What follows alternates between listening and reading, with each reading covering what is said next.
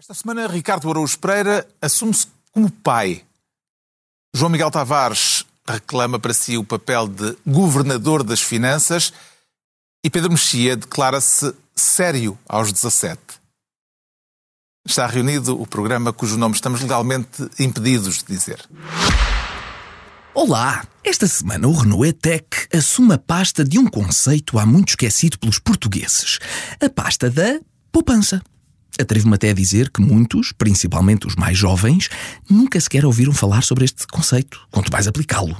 A verdade é que corremos o sério risco de que este termo desapareça por completo do nosso léxico, como aconteceu com palavras como quiproquó, supimpa, sacripanta, cacareco, uh, lafranhudo, fusarca, escanifobético. Já viram a perda que seria? Terrível! Por isso, se é sensível a este tema e pretende também preservar o conceito de poupança, comece pelo Renault E-Tech Full Hybrid, que permite poupar até 40% em combustível. Uma ótima introdução do tema poupança na sua vida. E agora, para pouparem o vosso tempo, seguimos diretamente para mais um grande programa. Bom proveito!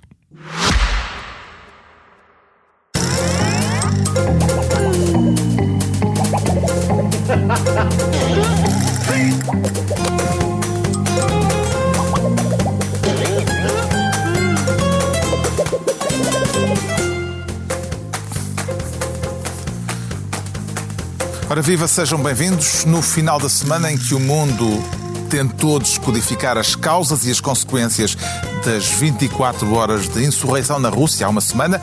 Também nós falaremos disso aqui, com os rogeiros e os milhares que temos disponíveis. Mas antes de irmos à política internacional, começamos por uma história doméstica e pouco edificante, que até já parecia encerrada, mas que teve esta semana um volte-face. É por isso que o Ricardo Araújo Pereira quer ser ministro da brincadeira parva. Com castigo ou desculpável, Ricardo? Oh, Carlos, aí é que está. Essa é, essa é a questão. Uh, o, aqui há tempos houve um caso de agressões praticadas por agentes da Guarda Nacional Republicana a migrantes foi em 2018, eh, na zona de Vila Nova de Mil Fontes. Exato. Militares da GNR. Houve sete condenados no princípio deste ano, eh, na sequência desse caso. Um deles com prisão efetiva, aliás. Exato.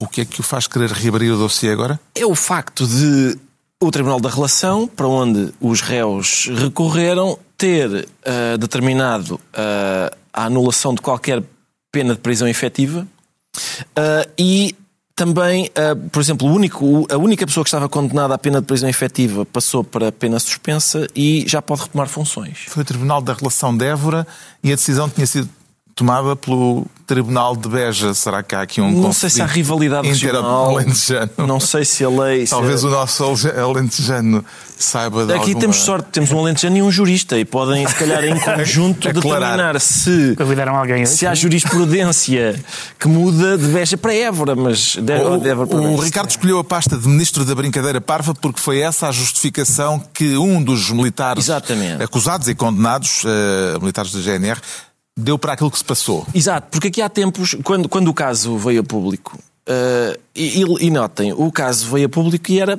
Quando, quando o abuso de poder é sempre, digamos.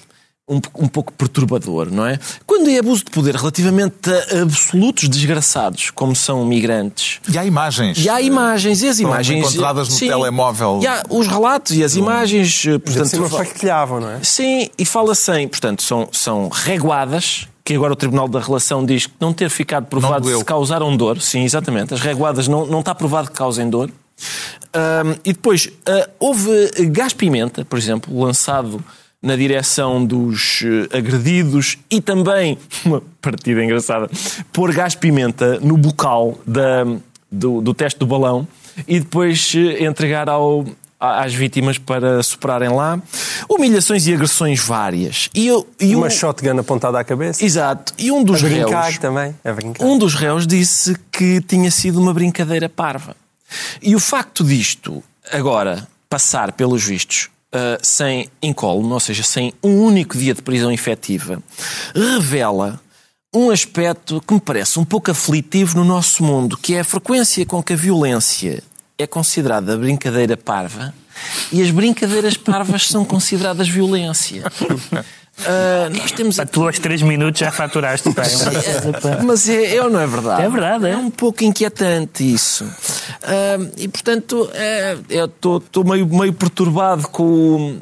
Por, também por, como calculam, também por, por razões sindicais. Estou um pouco perturbado com, esta, com este ambiente. Com este, com este mundo de pernas para o ar. Parece-lhe, Pedro Mexia, como defende o Tribunal da Relação de Évora, que a censura pública implícita na pena suspensa foi aquilo uhum. que agora o Tribunal da Relação uh, decidiu que será aplicado.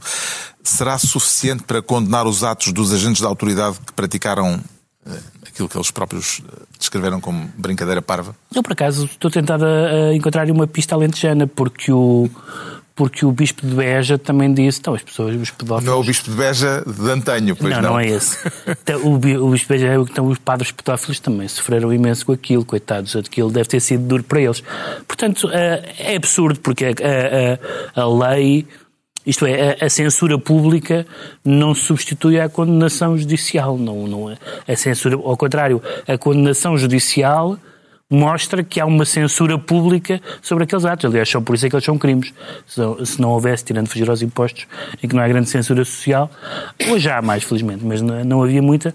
Mas um, um crime só é crime porque é condenado pela sociedade. E, portanto, aquilo que eles fizeram é que são os atos, eh, é, é, é não compreensão ou a fuga à realidade de que aqueles atos, além de não serem apenas brincadeiras parvas, são mais graves cometidas por, por autoridades do que por grupos de miúdos, como já vimos uh, noutro sítio, noutros sítios, uh, e sobretudo, que era a coisa mais, talvez a mais impressionante, bom, alguns dos atos em si eram muito impressionantes, mas era o tom do gozo, sobretudo com este... Uh, Humilhação. Com este clima agora de que se partilhar, ima de partilhar imagens, de ver lá, ou ver lá o que é que eu lhe fiz, e, portanto, é, é, é bastante preocupante que daqui não...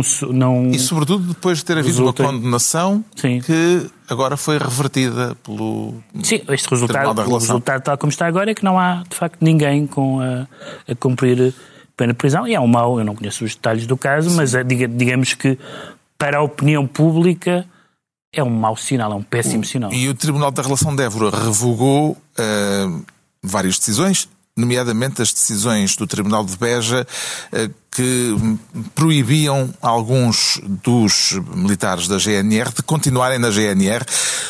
Eh, parece-lhe que, depois do que foi dado como provado em tribunal, João Miguel Tavares, estes militares têm condições para continuar a vestir a farda da Guarda Nacional Republicana?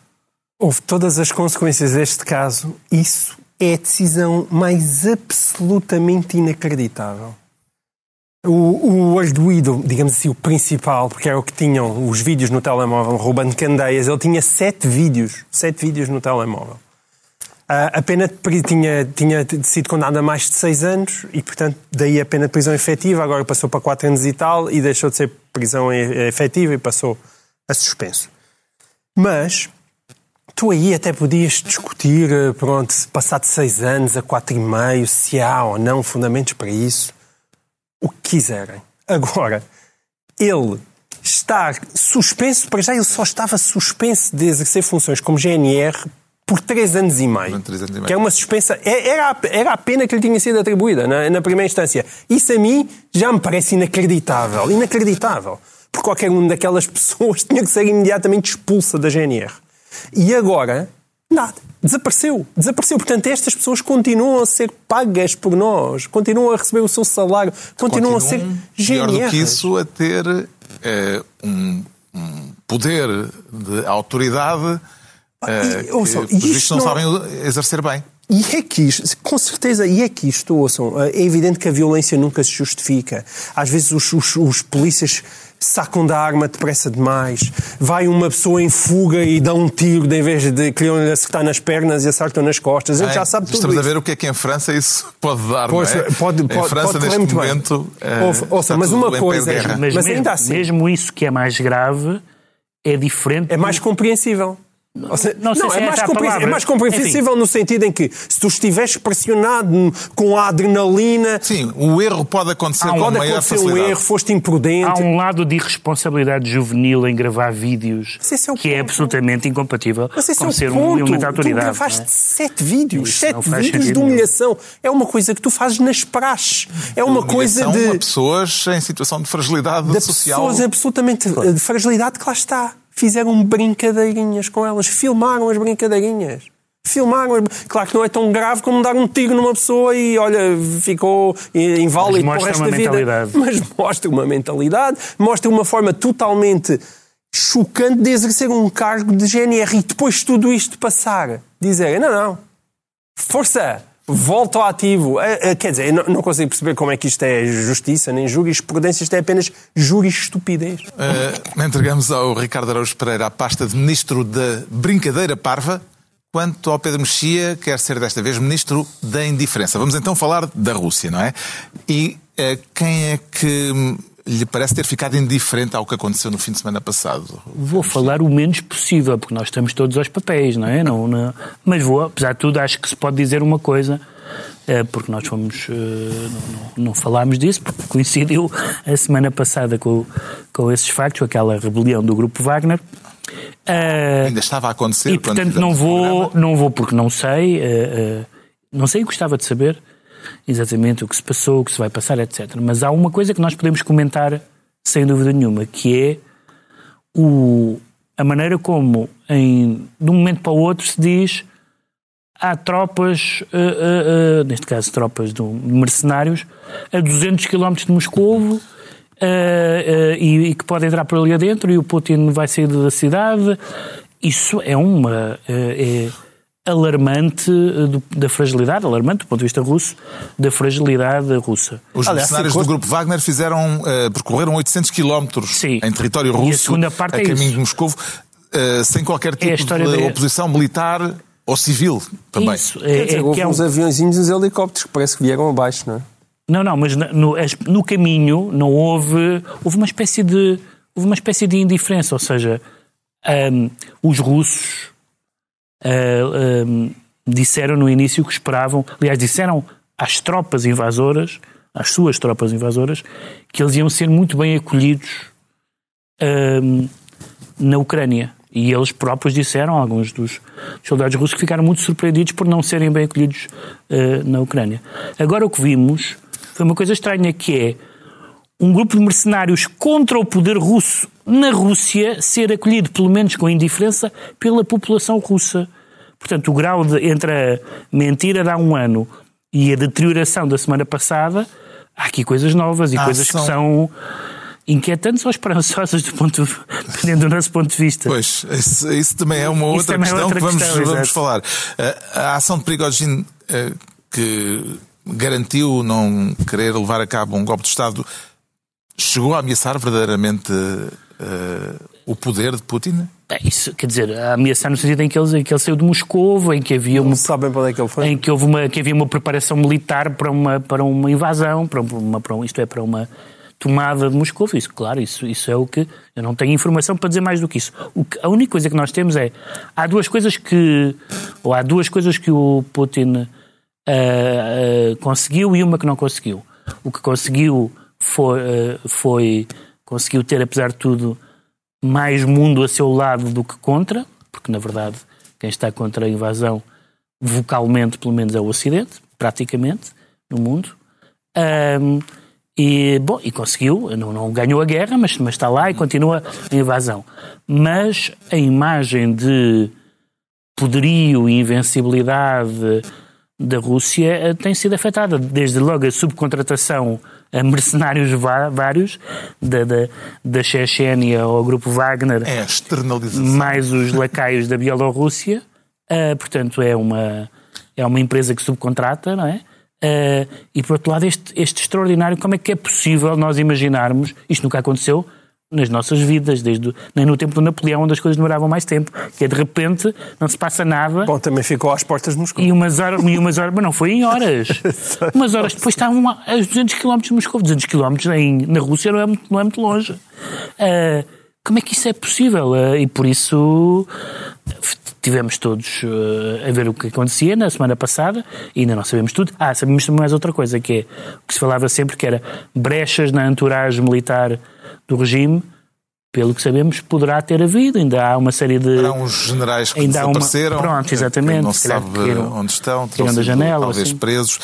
Prigogine, uh, entretanto, terá ido para a Bielorrússia. Uh, os mercenários também poderão, uma parte deles pelo menos, ir para a Bielorrússia. Prigogine é neste momento mais perigoso para Putin ou uh, para o resto do mundo? João Miguel Tavares, nomeadamente, estou a lembrar-me que os polacos eh, e os bálticos estão muito eh, ansiosos com a presença de, do Grupo Wagner, do grupo Wagner na, eh, na Bielorrússia, que é ali às portas, às portas deles. Em termos de lógicas, ninguém imagina o Grupo Wagner agora a decidir ir invadir os países bálticos ou a Polónia. Não parece que isso tivesse grande lógica, mas a lógica não é propriamente é, um entretanto, Também não tinha agora nas últimas horas que eh, a Ucrânia vai reforçar uh, as fronteiras, as fronteiras, le, as fronteiras norte, Sim. porque temem que haja uma invasão a partir da Bielorrússia, tal que desde o princípio que se fala como possibilidade. Eu, há pessoas que adoram teorias conspirativas que eu vi terem a tese, que é a tese mais rebuscada de todos os tempos, que é, na verdade... Isto, Prigogine e Putin estão combinados. Estavam combinados, que é Prigogine parece que ia de castigo para a Bielorrússia, mas na verdade ele era chegar a Kiev através da fronteira norte. É, enfim, não.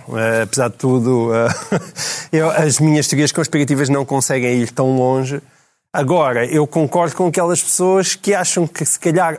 Sentiu-se no ar, digamos assim, um entusiasmo, dizer, ainda que bom, porque estava a coluna a avançar para, para Moscovo e, e, e, há quase uma tendência natural para quem é tipo Putin de estar quase a fazer claca, dizer vamos lá, Prigogine. Mas, Mas também não há muita responsabilidade em querer que o Prigogine tome conta das não armas nucleares. Não há. E, esse é o grande ponto. É, é dizer eh, aquelas pessoas que ingenuamente dizem pior que Putin não há, a resposta é ah, há, sim, sim, claro sim. que há. Não só há como houve, e portanto a, Rússia, a versão União Soviética, é um bom exemplo de como, como houve muito pior do que Putin. Achas que, e, e, Achas que o Kadyrov não é um homem responsável? não, não. E, e, portanto o, o Prigogine não parece que uma troca Putin por Prigogine não parece que ficássemos a ganhar, mesmo no departamento do, das pessoas que da associação de que as pessoas que não têm nenhuma espécie de pelo na cabeça. E que impacto é que se passou uh, é que aquilo que se passou no fim de semana passado, fim de semana, passou no fim de semana passado, uh, poderá ter na, na guerra em território ucraniano? João Miguel Tavares, uh, quer tentar um momento de adivinhação?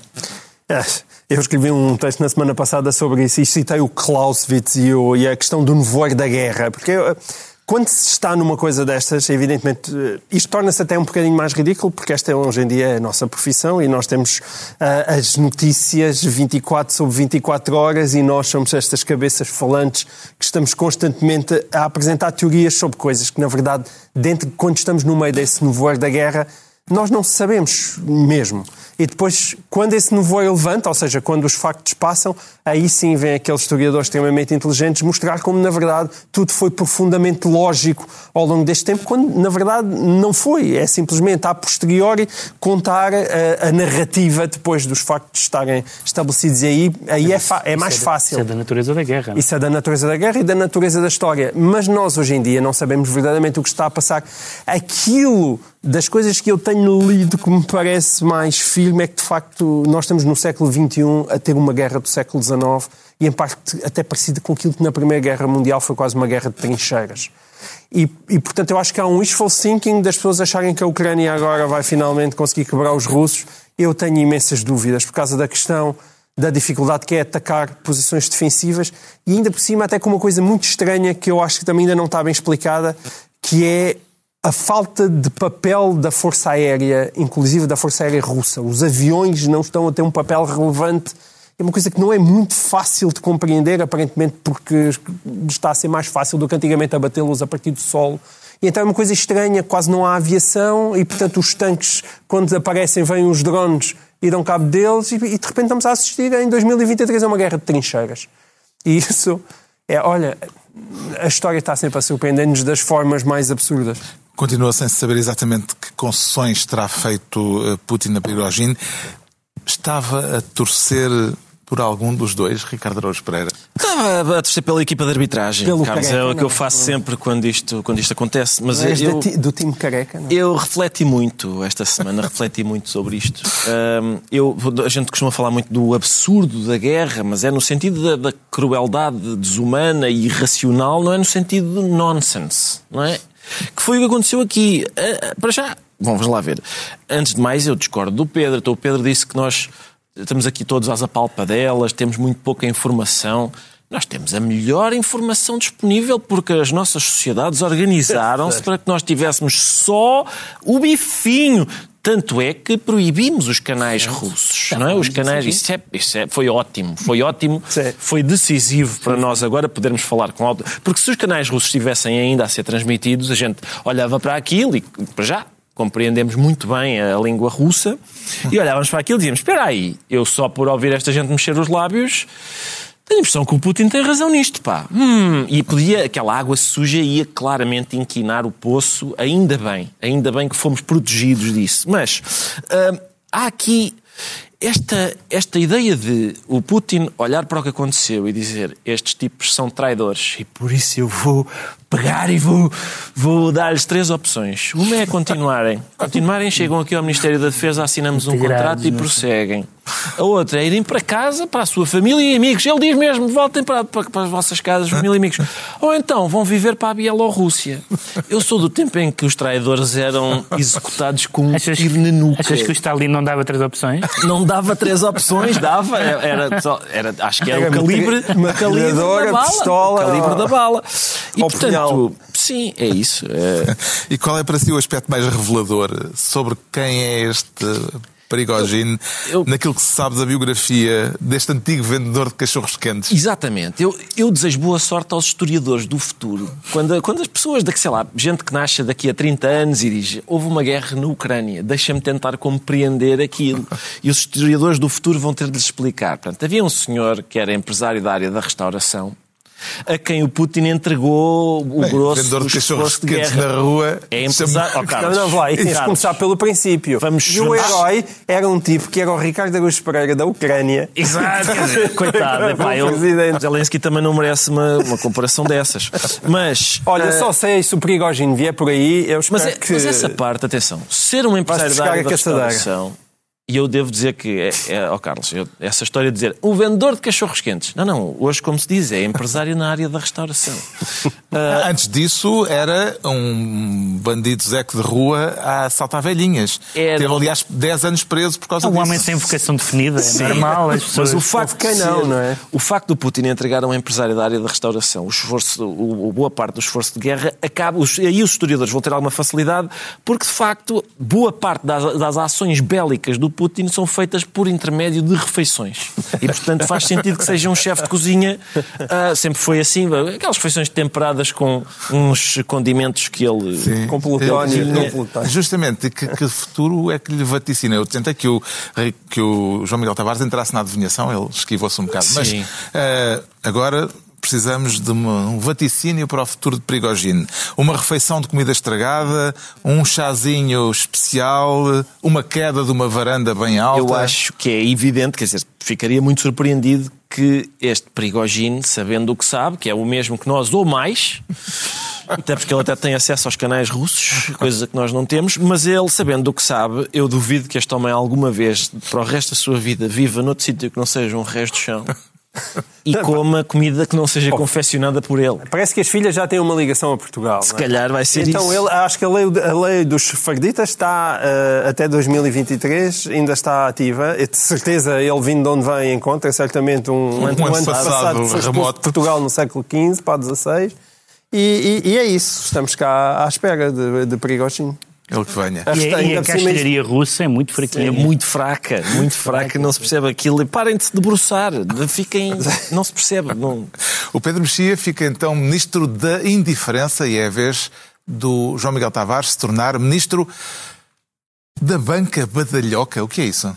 Então, a banca badalhoca parece que é a banca favorita do, do Presidente da Assembleia da República. Não, não, é verdade que ele não utilizou a expressão badalhoca. Ah. Mas lamentou que a banca fosse demasiado conservadora. Quer e o antónimo de conservador é badalhoco. Quer é pá, meu Deus!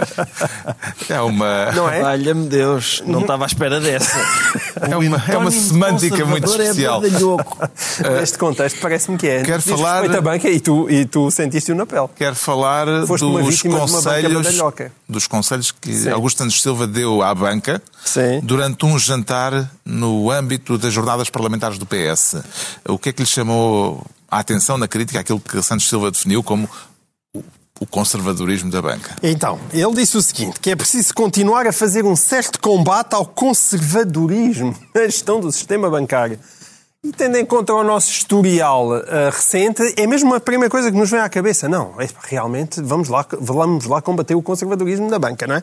E depois diz, os bancos são empresas como as outras, diz Augusto Santos Silva, não, não são. Não são empresas como as outras e devem arriscar como as outras, diz Augusto Santos Silva. Não, não devem arriscar como as outras e não devem ficar na zona de conforto. Imagina, e isto, tudo isto é bom porque tudo isto ou alguém esqueceu, ainda por cima a expressão zona de conforto, ou alguém esqueceu totalmente o que se passou em Portugal nos últimos 10 e 20 anos, ou então Augusto Santos Silva, de facto, ele acha que pode dizer tudo e alguma coisa.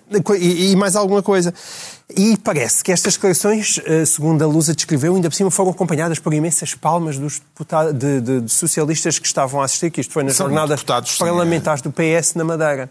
E eu fico. Uh, uh, eu, as pessoas às vezes insistem, mas porquê é que estás sempre a falar de Sócrates? É e eu, eu, digo, olha, sabes porquê é que eu estou? É por isto. Porque Augusto Santos Silva acha que ainda pode dizer isto, isto. E só é possível este tipo de lata e vir dizer que a banca tem que ser menos conservadora e arriscar mais como as outras empresas. Porque ele só pode perceber que as pessoas não se lembram nada do que aconteceu em Portugal na última década, nos últimos 15 anos. E tendo em conta aquilo que é o seu historial, isto é inacreditável. E de qualquer forma, também trouxe para aqui este, este tema, porque nós temos aqui uma vítima, como é público, de uma banca badalhoca que certamente tem coisas para dizer sobre isto. Mas antes, uh, uh, diz o Pedro Mexia, uh, Santos Silva critica o facto da banca remunerar os seus depositantes ao menor custo possível. Exato. Portanto, procurar lucro. De Sim. que modo é que conjuga esta afirmação, Pedro Mexia, com a ideia também expressa por Santos Silva na mesma ocasião de que os bancos são empresas como as outras? Começando, começando pelo fim, que é o mais fácil. É evidente que não são. Uh, os bancos são empresas onde estão as poupanças. São empresas como as outras procuram lucro. Uh, não, mas são, outras, mas são é? empresas onde estão as poupanças das pessoas e, portanto, a vida das pessoas. E, portanto, não é exatamente como como falir uma retrosaria, não é? Uh, não é Até porque coisa. não vão à falência, como uh, já se viu, não é? Quando a retrosaria bancária vai à falência, somos nós que pagamos. Portanto, isso não faz sentido nenhum. Agora, há as outras duas coisas, que é uh, o conservadorismo e, e, o, o, comportamento da banca. Eu acho que o conservadorismo da banca. Há, há várias palavras em que conservadorismo é uma, é, não é necessariamente uma palavra negativa. Eu, por exemplo, gosto de regras ortográficas conservadoras, sinais de trânsito conservadores. Há coisas que é bom que não estarem a mudar para não, para não causar. E, de facto, tendo em conta o que se passou na banca em Portugal nas últimas, neste período alargado que nós vivemos, nos últimos décadas, nas últimas décadas, o conservadorismo da banca não parece ser a pior coisa que a banca pode fazer. Em segundo lugar, nós a semana, não há duas semanas ou três semanas, falámos de uma coisa bastante curiosa, que é de um seguidismo do governo do Partido Socialista em relação à banca que foi basicamente comentada por toda a oposição da esquerda à direita e por todo, e por todo o comentariado nacional. E, portanto, também há aqui uma relação um pouco bipolar com os bancos. Os bancos também não é nova. Também não é nova. Os bancos estão, os bancos estão a, a portar-se mal ou, pelo contrário, tudo o que os bancos quiserem é para dar. É preciso hum. ser uma coisa ou outra, não é? Viu as recomendações do Presidente da Assembleia da República, Ricardo Araújo Pereira, uma vez que foram feitas durante um jantar, como aperitivo ou como digestivo para as conhecidas ambições presidenciais de Santos Silva? Até podem ter sido o prato principal, Carlos, mas, eh, mas eu, reparem, eu tenho muita coisa para dizer sobre isto. Primeiro, o João Miguel Tavares dizer que o contrário de conservador é badalhoco. Então, sei que propósito. Mas agora... Sei que eu estou contra a tua terminologia, e... repara. Sou um contra... apreciador de badalhoquice agora Eu sou apreciador ter... de badalhoquice, ah, mas não é na banca. Nem eu. Sim. Agora, a questão é a seguinte. É, está. Eu que sou contra a tua terminologia e a do Santos Silva. Porque aquilo que o Santos Silva chama ser, a banca ser conservadora é ser um ceneira. É o que ele está a fazer. O conservadorismo é, sim, é cobrar. Não, não, não tem saído para aí uns estudos. Ela, ela era o Gil Vicente? Temos o Gil Vicente é, na casa, claramente. É saído, isso. Não têm saído uns estudos de, de, acordo com os quais a banca portuguesa é a que lucra mais, ou das que lucram mais na Europa com, com agora com este, com este ambiente económico ou financeiro de inflação e de juros. Ou seja, quando ele diz a banca devia arriscar, ele, ele não está a falar em oferecer juros decentes ou assim. Não é isso que ele está a dizer. E, não sei. A, é? Eu creio que Não foi isso que falar, ele disse. Além de que é um. De... Atenção, oferecer juros, juros decentes é parvo na mesma. Mas, mas é, repara, é, que é parte da mesma porque o problema que tu estás a dizer é em relação às comissões bancárias. Porque houve um tempo que, não, que os juros eram negativos e os bancos dispararam a questão das comissões bancárias e tu pagaste, passaste a pagar por tudo e um par de botas. A partir daí os juros começaram a galgar e, portanto, hoje em dia a banca está a ganhar de dois lados. Tem comissões altíssimas e tem juros muito favoráveis. Ah, mas vocês já falaram com alguém que tenha Uh, empréstimos bancários para pagar a casa, por exemplo. É, certo? Eu falo comigo próprio também, todos os meses. Falo já, próprio, já, já, já, sentiram aquela, todos falamos, aquela coisa de... Ah, há um ano e meio vocês pagavam o quê? Metade do que pagam agora? Menos de metade. Menos de metade do que pagavam agora. E, portanto, há esta ideia de. Uh, uh, aquilo, é óbvio que os, os, bancos não são empresas Sem como inflação, outras quaisquer, no, exceto num aspecto que é. Inflação. Isto do mercado ser regulado, se calhar era interessante. Era interessante, não é? É interessante haver. Ou seja, uma, lá está, mais uma vez, todos esses estudos que indicam que a banca portuguesa está é dos poucos sítios em que nós estamos no pelotão da frente, não é? Pelos vistos, nesse estamos. É, é, nos lucros da banca, explorando esta situação em que estamos todos. O João Miguel Tavares fica assim ministro da, banda, da banca badalhoca. Há de haver uma... Estão entregues as pastas ah. ministeriais por esta semana.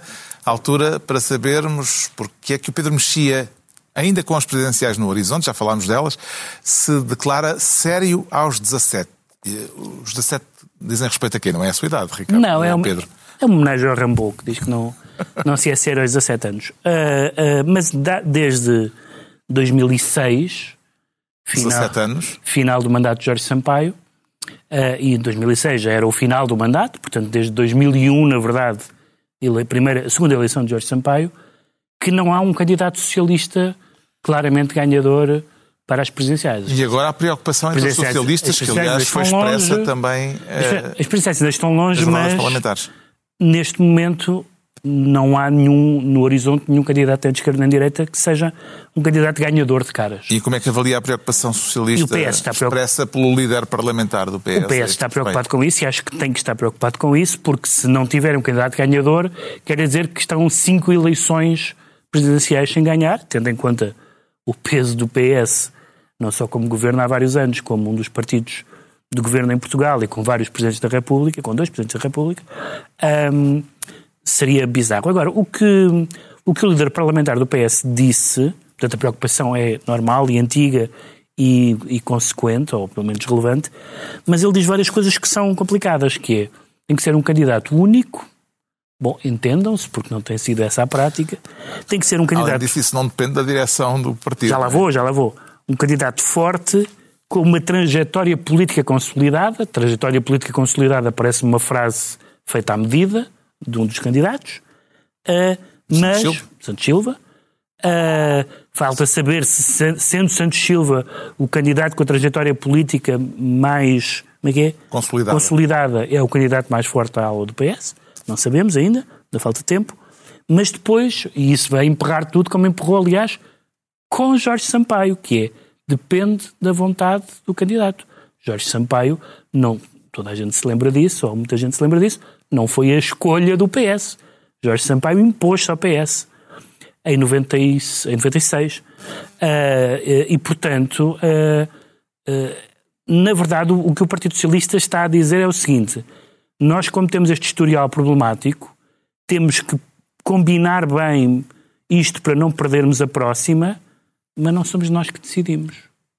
Portanto, acaba por ser a quadratura do círculo, porque imagine-se que volta a haver dissidências uh, no PS, volta a haver. Toda a gente não é preciso imaginar muito. Ana Gomes não é provável que seja candidata oficial do PS uhum. e é possível que volte a ser candidata presidencial. Só isso é logo a divisão de espaço socialista outra vez.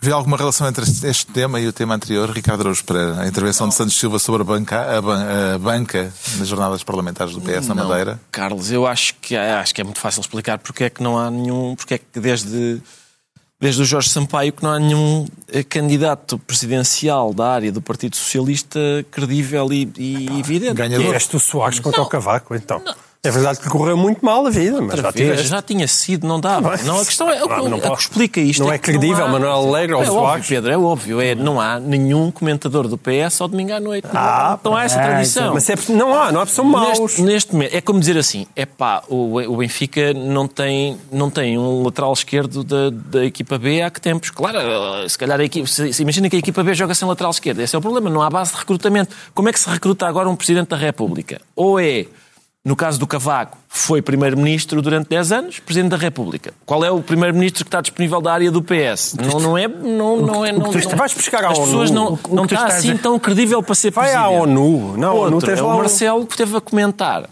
Não há gente do PS a comentar. Portanto, o, o primeiro-ministro. Se António Guterres quisesse, provavelmente. Não, António Guterres, sim, seria era um candidato ganhador. Claro. Seria esse, sim. Mas, já, tem, mas já está ocupado. Até porque havia também outro primeiro-ministro ah, mas socialista. Mas até lá. Sim, mas há outro. O Guterres é de facto um primeiro-ministro socialista que pode ocupar. Há outro nessa base de recrutamento, há outro primeiro-ministro socialista que também está livre, mas talvez não seja está livre, a melhor, mas está bom, está desocupado, digamos assim. Uh, e depois eu acho que essa é a questão fundamental. É, é, nós precisávamos que um canal de televisão convidasse um um comentador da área do PS, para nós termos um candidato credível. Como é que entende esta preocupação socialista a respeito das presidenciais, João Miguel Tavares? Quando a corrida a Belém ainda vem tão longe? Eu não tenho muito a acrescentar em relação ao, ao, aos meus queridos colegas. Mas por acaso há um comentador disseram, do PS nos domingos à noite, já agora. Qual? João Soares, na RTP1. Ah, ah bom, mas é, deste. a sério. E é uma, Olha, e é uma longa tradição. E é, e é de uma dinastia, é de uma dinastia. Andamos a esquecer. Eu não, a sério, não sabia que aos domingos à noite João Soares fala na RTP1, não fazia ideia. Eu... Não sei se já está no defeso nesta altura. Ah, se calhar. Okay. Mas, quer dizer, mas pois. até há umas semanas mas, é só, mas sem, sem disponível para a RTP, dizer isto, precisava de ser uma coisa mais proeminente. Segundo aquela velha teoria, provavelmente falsa, de não pôr os ovos todos no mesmo cesto, uh, o facto da direita estar há tanto tempo uh, na Palácio de Belém significa que a esquerda está há demasiado tempo no Palácio de São Bento eu não me importava de trocar. É Soares, é Soares a ter eu, razão eu, nessa eu, frase histórica. o problema é que os ovos não se recomendam. Mas já houve ali um período em que tiveste um presidente, uma maioria e um governo. O sonho de Sá Carneiro. Já houve, Concretizou-se ali, ainda há pouco tempo. Não, não há muito tempo, é verdade. Passos Coelho, sim, Cavaco e sim, sim, maioria absoluta. Ficou esclarecido porque é que o Pedro Mexia se declara sério aos 17. Agora vamos avançar com rapidez. O Ricardo Araújo Pereira diz sentir-se pai. E isso pode servir de atenuante para atitudes estúpidas, Ricardo Parece Pereira? Que sim. Parece que sim, parece que é um requisito. Quer falar das alegações vamos dizer alegações, porque. Umas são alegações, não, outras não exatamente. Não, não vimos. Outras, sim, mas outras, por exemplo, o Expresso diz que testemunhou algumas. Pronto, as alegações de que o deputado Pedro Pinto, do Chega, eh, terá agredido um miúdo de 18 anos, Exato. um árbitro, um árbitro. Uh, num jogo de futebol das camadas jovens, em que ele tinha o filho. Uh, portanto, foi o adepto, Pedro Pinto. Sim. Uh, que mais se sabe deste episódio? Sabem-se várias coisas. Primeiro sabe-se isso, não é? Sabe, eu, eu fiquei surpreendido, não é? Pensei, eu chega, comporta-se como se fosse uma claque de futebol no Parlamento e eu esperava que se comportasse como deputado no, no futebol, que dissesse este fora de jogo que Vossa Excelência assinalou, eu discordo completamente. Pensei que era essa, Exato. pensei que era essa a dinâmica, a dinâmica mas não é. Um, a questão é que, uh, quer dizer, e depois era, acaba por ser previsível Uh, que, enfim, deputados do Chega perdessem a cabeça em jogos de futebol, porque o futebol também é um sítio em que a gente discrimina por causa da cor, não é? A gente é, pá, odeia aquela cor, é, é, enfim, faz sentido. Agora, o que, o que a gente sabe mais a, a, além disto para já, o, o, portanto, o pai, este senhor do Chega, é acusado de, além das agressões, etc., de fazer outras coisas, algumas das quais o Expresso diz que testemunhou, e há outros, outros relatos de, por exemplo, eh, fazer, falar com, com a sua. Isto é um torneio de, de infantil de sub-11 e sub-13 em Porto Alegre, e o Futebol Clube do Crato, que é onde joga o filho do, deste Pedro Pinto. Lá está o meu distrito. Uh, é o teu distrito.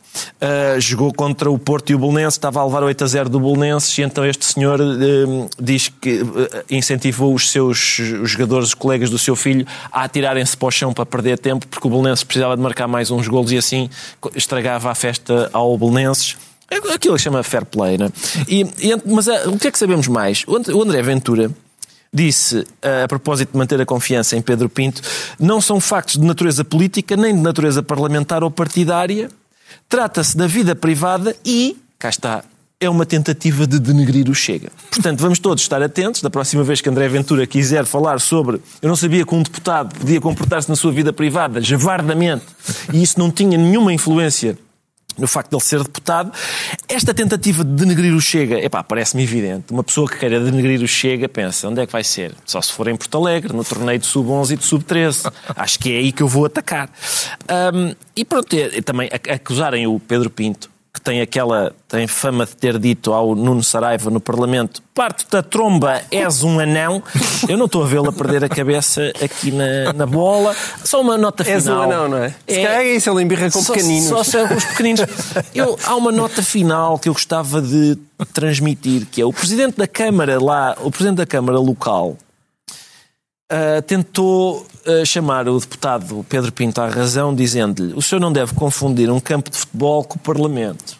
Como quem diz, oh meu amigo. Existe outra dignidade amigo, aqui, não é? O senhor lá fará as javardeiras que quiser. É muito lá num, num, edifício que há para ali em Lisboa, onde o senhor e os seus amigos costumam causar umas algas. Mas aqui no Distrito de Porto Alegre. Agora, aqui estamos a jogar à bola. É para, é, aqui é dignidade. Parece-lhe normal, João Miguel Tavares, a intensidade com que certos pais acompanham a vida futebolística das camadas jovens em que os filhos estão envolvidos? Eu tenho um filho que faz umas fintas jeitosas e que chegou a, a, treinar no Benfica. Um dos meus grandes orgulhos é ter-o convencido a sair de lá. E... Sério? É pá, então, Em que posição é que jogava o Tavares? Não, era, era, não, não, é pá. É pá, o João Miguel. Não, sim, ele tem jeito. De... Mas é horrível, horrível, horrível.